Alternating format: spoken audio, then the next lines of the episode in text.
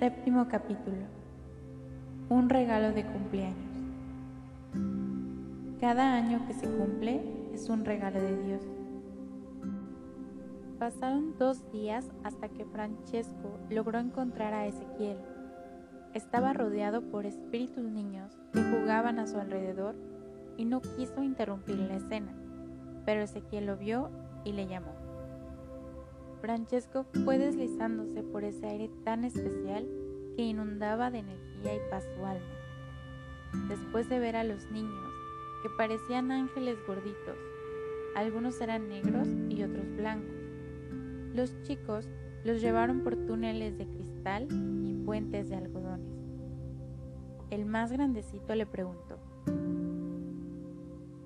¿Sabes, Francesco, qué día es hoy en la Tierra?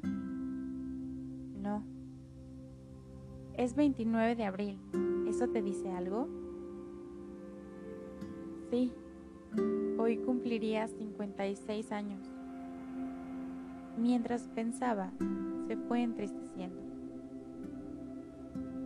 ¿Qué hubieras hecho si estuvieras vivo y sano cumpliendo tus 56 años?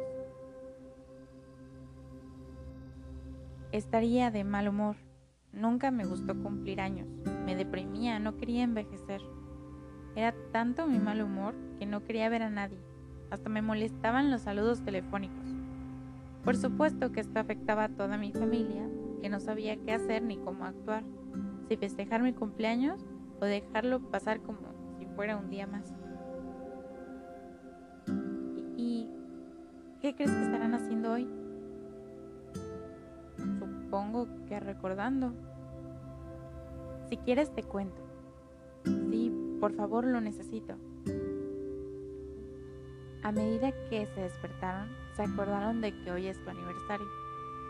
En este momento son las 10 y están desayunando, sentados junto a la mesa del comedor.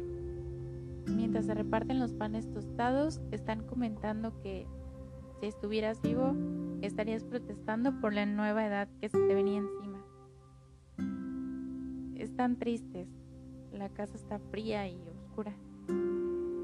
Tu hija mayor rompe el diálogo y dice que no irá a llevarte flores al cementerio porque no cree que estés ahí.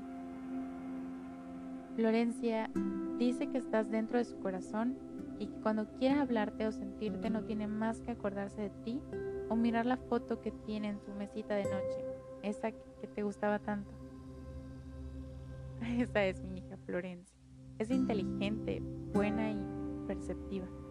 Si supieras cuánto la quiero. Sé que la quieres. Si esto te afecta, no te cuento más. Sigue. Quiero saber qué sienten los demás. Tu hijo no emite palabra. Un nudo en la garganta no le permite tomar su café escuchó a su madre decir que hará una misa en la capilla del pueblo para que tu alma descanse en paz. Cristian, con un tono muy bajo, comenta, si hubiera un Dios verdadero, papá se habría salvado. Haz lo que quieras, mamá, yo no iré. Creo que Cristian es más sensible de lo que demuestra y le va a costar superar este duro trance. Éramos muy compinches él apenas empezaba a independizarse. Pronto cumpliría 16 años. Ojalá encuentre un amor que lo pueda ayudar a sacar fuerzas para salir adelante.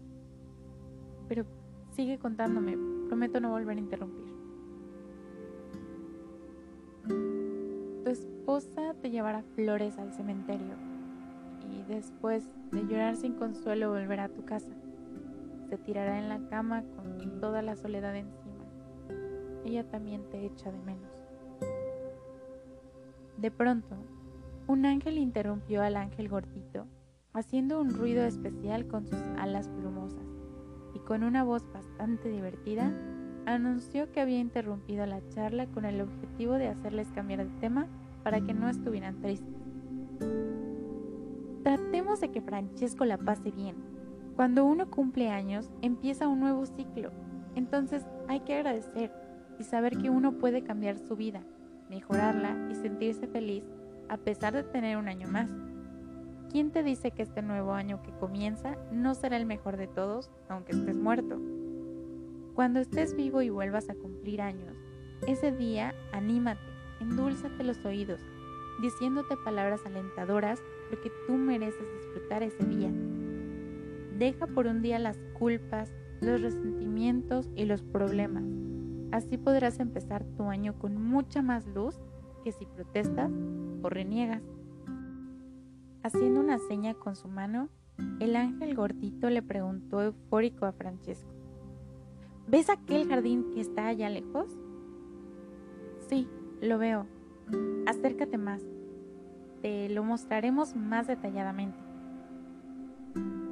¡Qué bonito jardín! No se puede comparar con ninguno que haya visto en mi vida.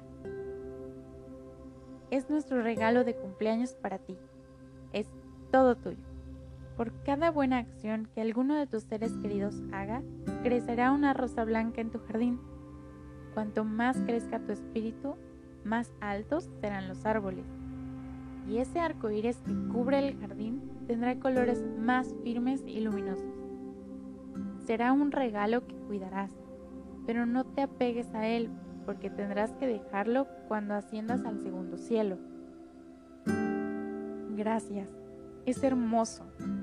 Pero dime, ¿qué cosas tendré que hacer para ascender a ese cielo del que me hablas? Todo depende de tu evolución y del crecimiento que logre tu propia alma.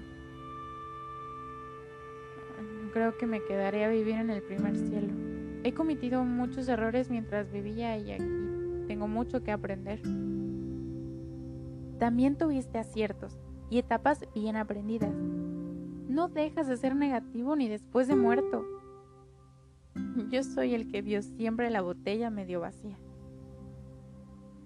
Cada persona tiene que aceptarse tal como es. Cuanto más te castigas, menos cambias. La resistencia ofrece más resistencia. Aprende a decir, soy así, yo soy así. Si piensas en querer cambiar lo que te molesta de ti y lo haces desde la paciencia y la comprensión, ya estarás cambiando.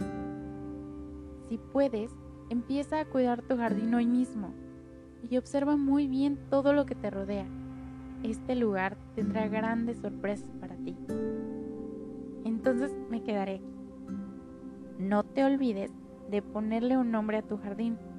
Ahora te dejaré solo. Si te necesitamos, te vendremos a buscar aquí.